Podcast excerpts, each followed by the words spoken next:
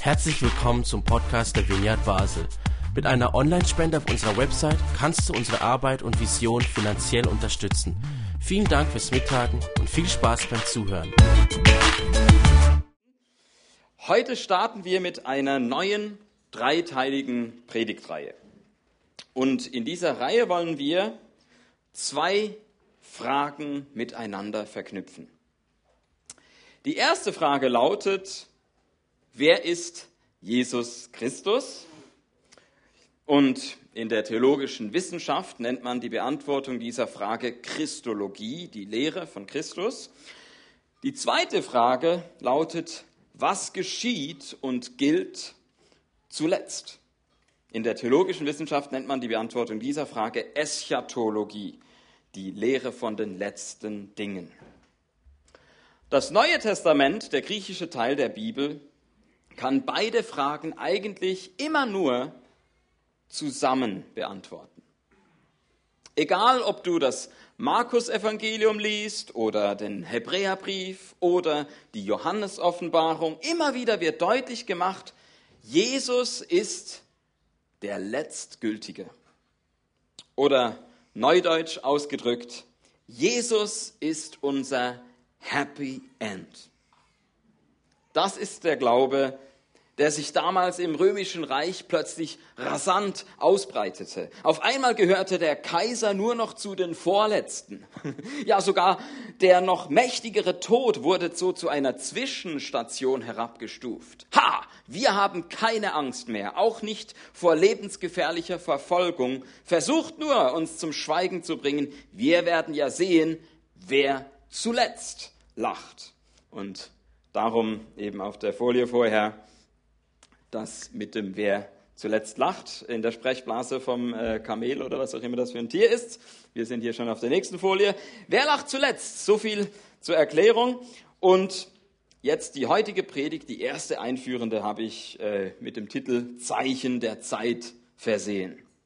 Ich möchte nämlich zusammen mit euch mal darüber nachdenken, wie wir heute die Zeichen der Zeit deuten. Das kann man ja unter den, man kann ja unterschiedliche Einstellungen beobachten, so unter den Leuten. Da haben wir vielleicht so am einen Pol diejenigen, für die es überhaupt nichts zu deuten gibt.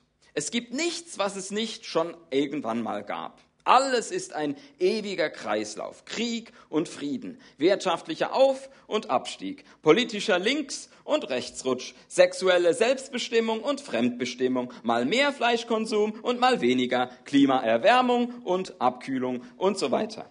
Am anderen Pol sind diejenigen, für die alles eine Bedeutung hat. Es gibt eine klare Entwicklung der Welt, zum Guten oder zum Schlechten. Das und das zeigt, dass es unbeirrt aufwärts geht. Wissenschaftliche Erkenntnisse, technische Fortschritte und äh, ja auch äh, diese diplomatischen Konfliktlösungen. Wow, wozu der moderne Mensch fähig ist. Oder das und das zeigt, dass der Weltuntergang mit jedem Tag näher rückt. Werteverfall, Naturkatastrophen, Korruption und so weiter. Jetzt kannst du ja mal überlegen, zu welchem dieser Pole und welche Art, welche Einstellung du tendierst. Nun, im Judentum zur Zeit von Jesus gab es eine starke Tendenz zu welcher Einstellung? Zur Weltuntergangsstimmung. Die Anfänge dieser sogenannten jüdischen Apokalyptik sind sogar noch vor Redaktionsschluss ins Alte Testament gekommen. Zum Beispiel das Buch Daniel. Aber auch danach sind noch weitere Schriften entstanden, die ein dramatisches Endgericht ausmalen. Und jetzt empfindest du die heutige Zeit vielleicht nicht so krass. Und so kannst du vielleicht mit einem segnenden Jesus mehr anfangen als mit einem rettenden. So nach dem Motto, Jesus, du darfst mich gerne segnen, aber retten? So, hab so cool gefunden, Danik, wie du erzählt hast, ja. Also für dich war ja ganz klar, einfach dieses Hereinwachsen, den Segen einer christlichen Familie zu erleben. Und da ist es ja alles andere als selbstverständlich und finde ich auch super, wenn du das so ehrlich dann eben sagst und dir nicht irgendwie eine dramatische Geschichte aus den Fingern saugst oder so. Denn wir wollen das in der Vineyard Basel eben auch gar nicht gegeneinander ausspielen. Das Segnen, das Retten, Segnung, Rettung, das sind zwei Seiten, könnte man sagen, von, das ist der gleiche Gott. Das ist nicht, wenn du nur das eine erlebst, dass das andere nicht wahr ist, sondern da sind wir eben unterschiedlich. Aber Jesus ist beides, der, der uns segnet und der, der uns rettet. Und Michel hat letzten Sonntag über Segen gepredigt und heute bin ich nun mit Rettung dran. Wenn wir von Jesus als unserem Retter sprechen, setzt das ja eine gewisse Dramatik voraus, wie ich schon äh, versucht habe zu zeigen. Und wenn für dich aber alles in, letzter, in bester Ordnung ist und schon immer war, fragst du dich natürlich zu Recht. Rettung, brauche ich das? Für diejenigen, die damals das Buch Daniel lasen, war das keine Frage. Da wird ein frommer Jude in eine Löwengrube geworfen und sofort kann man sich mit ihm identifizieren. Ja, genau, so fühlt es sich an unter nichtjüdischer Fremdherrschaft.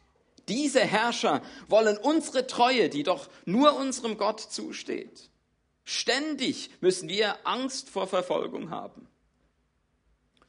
Und dann geht man weiter im Buch von Kapitel 6 zu Kapitel 7 und liest eine Vision von vier Tieren vier Bestien. Und das Ganze endet dann mit einem sogenannten Menschensohn, dem sich alle Völker unterwerfen. In den Versen 17 und 18 folgt dann auch prompt die Deutung. Die vier großen Tiere sind vier Weltreiche, die nacheinander auftreten werden, aber zuletzt wird das heilige Volk des höchsten Gottes die Herrschaft ergreifen und sie behalten in alle Ewigkeit. Vor diesem Hintergrund wurde also das Zeitgeschehen verstanden. Und man hat sich gefragt, ist die römische Fremdherrschaft dieses vierte Tier, diese vierte Bestie, ist Jesus etwa dieser Menschensohn? Und das Neue Testament, das Neue Testament sagt, ja, Jesus ist es. Das römische Reich ist zwar immer noch da, aber auf überlappende Weise hat Gottes Reich trotzdem schon begonnen. Und diese Nachricht gelangte in kürzester Zeit von einer jüdischen Synagoge zur anderen und unter anderem wurde sie von Paulus und Silas in die Stadt Thessaloniki gebracht. War jemand von euch schon mal da? Wer war schon? Ah ja, einige. Ich habe es äh, bis jetzt noch nicht dahin geschafft. Und ähm, würde mich ja interessieren, ob das auch von der Landschaft her da irgendwie so ein bisschen bedrohlich wirkt oder so, dass es äh, erklären würde, warum äh, wir gerade von dieser Gemeinde eben sehr viel mit dieser Endzeit-Thematik verbunden haben im Neuen Testament. Ähm, ich steige mal ein, nicht ähm, äh, über jetzt speziell das Thema Endzeit, sondern ähm, wir haben ja in der Apostelgeschichte diesen Bericht wie, die, äh, äh, wie, das, wie der neue Glaube sich im Mittelmeerraum, aus, Mittelmeerraum ausbreitet und dann eben unter anderem auch nach Thessaloniki kommt. Und also in Kapitel 17 ab Vers 4 in der Apostelgeschichte lesen wir das. Von den Juden ließen sich nur wenige überzeugen, aber von den Griechen, die sich zur jüdischen Gemeinde hielten, schloss sich eine große Anzahl Paulus und Silas an. Darunter auch viele einflussreiche Frauen. Da wurden die Juden von Eifersucht gepackt. Sie holten sich ein paar Männer, die auf dem Markt herumlungerten und zu allem fähig waren, brachten mit ihrer Hilfe einen Volksauflauf zustande und versetzten die ganze Stadt in Aufregung. Mit der Volksmenge zogen sie vor das Haus Jasons und wollten Paulus und Silas herausholen, um sie vor die Volksversammlung zu stellen. Als, die beiden dort nicht, als sie die beiden dort nicht fanden, schleppten sie Jason und einige andere Brüder vor die Stadtobersten und riefen, die Leute, die in der ganzen Welt Unruhe stiften, sind in unsere Stadt gekommen. Jason hat sie in sein Haus aufgenommen. Allesamt verletzen sie die Gesetze des Kaisers und behaupten, ein anderer sei König, nämlich Jesus. Ein anderer ist König, nämlich Jesus.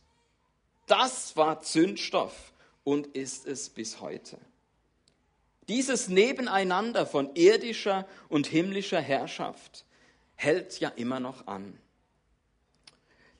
Es ist verständlich, dass schon damals nicht alle die Zeichen der Zeit in dieser Art deuten wollten. Von Jesus selbst ist ja in den ersten drei Evangelien eine Endzeitrede überliefert, die richtig verstanden mit einem gesunden Aufruf beginnt. Zum Beispiel Lukas 21,8, nächste Folie.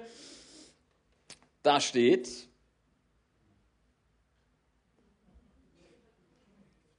Seid auf der Hut und lasst euch nicht täuschen. Man kann das auf zwei, auf folgende zwei Arten hören. Manche übersetzen das so, seid ängstlich, weil ihr bald sehr negativ vom Weltuntergang überrascht werdet. Aber genau das meinte Jesus nicht, sondern vielmehr seid vorsichtig, weil in der gegenwärtigen Weltuntergangsstimmung wirre Deutungen auftauchen werden. Und das gab es ja schließlich schon öfter. Irgendein Sektenguru lässt sich zum Messias ausrufen. Mit Endzeiterwartung kann man allerhand Missbrauch betreiben. Die Skepsis in Thessaloniki war also berechtigt. Ist diese Jesusbewegung nicht auch einfach eine weitere Sondergruppe von Verblendeten? Ich sage natürlich nein und könnte jetzt intellektuell darlegen, worin der Unterschied besteht. Aber letztlich, letztlich ist es eine Erfahrung, die ich nur für mich und niemanden sonst machen kann. Wenn ich auf das Weltgeschehen schaue und mich und auch in mich selbst hinein, dann erkenne ich wirklich eine dringende Notwendigkeit der Rettung. Und offenbar seid auch ihr beide zu dieser Erkenntnis gekommen, Laura und Danik. Sonst würdet ihr euch heute nicht taufen lassen. Der Theologe Klaus Berger schreibt in äh, seinem dicken Buch Jesus, ich äh, muss zugeben, ich habe das Buch vor allem deshalb, weil es ähm, im Bücherregal so cool aussieht. Ein fettes Buch, wo ganz groß Jesus draufsteht. Aber ich habe auch drin gelesen und auf Seite 578 steht, Nächste Folie. Seite 578, das Zitat. Tauftheologie ist wesentlich Endzeittheologie. Und Klaus Berger begründet es so. Zur Taufe gehört untrennbar das schon vollzogen haben des Gerichts in der Glaubensentscheidung. Denn wer getauft wird, hat die Krise schon hinter sich. Hier, also in der Taufe, wird die Botschaft von der Endzeit gültig umgesetzt. Berger richtet sich damit bewusst gegen eine verbürgerlichte Kirche, wo man sich nach Bedarf halt mal einen Segen holen kann. Zur Geburt, zur Hochzeit und so weiter. Und ich stimme ihm zu, dass die Taufe ein viel dramatischeres Ereignis ist. Gericht, Krise, Entscheidung, etwas Endgültiges. Jesus ist kein geringerer als mein Retter, mein König, mein Herr. Niemand und nichts sonst ist es, weder ich selbst noch mein Partner oder mein Vorgesetzter, nicht der Sex, nicht das Geld und auch sonst keine Macht. Allein Jesus ist es. Danik und Laura, mit der Taufe holt ihr euch Zündstoff in euer Leben. Einem nicht unwesentlichen Teil der sichtbaren und unsichtbaren Welt gefällt das gar nicht. Doch die Welt, wie wir sie kennen, wird tatsächlich irgendwie untergehen mit ihrer langen Geschichte von Unrecht. Sie wird einer gerechten Neuschöpfung Platz machen, sodass wir auf letztgültige Weise das rettende Eingreifen Gottes erfahren werden. Und etwas davon können wir bereits vorwegnehmen. Durch Gottes Gegenwart im Heiligen Geist, heute ganz besonders in der Taufe. Ich weiß, das war jetzt ein Schnelldurchgang und darum werden wir das an den nächsten beiden Sonntagen noch vertiefen. Und zwar mit jeweils einem Text aus dem ersten und dem zweiten Thessalonicher Brief. Ja, für die Gemeinde in Thessaloniki war das damals alles brandneu. Sorry fürs Zurückfragen, Paulus, aber jetzt hast du uns ja zusätzlich zur römischen Unterdrückung auch noch diesen innerjüdischen Konflikt beschert. Wie funktioniert denn das jetzt genau mit diesem Tag des Herrn und dem rettenden Eingreifen von oben? Reicht es denn nicht langsam mit dem Chaos hier unten? Wurde das Datum, an dem Jesus wiederkommt, etwa nach hinten verschoben? Und bis heute können wir in den beiden Briefen zwei auf den ersten Blick sehr widersprüchliche Antworten auf diese Frage lesen. Die erste Antwort lautet, der rettende Zeitpunkt ist schon jetzt gekommen. Und die zweite lautet, der rettende Zeitpunkt ist noch nicht gekommen. Und an den nächsten beiden Sonntagen schauen wir uns diese Spannung also genauer an. Für heute begnüge ich mich mit dieser einfachen Wahrheit, egal was kommt, Jesus ist unser Happy End.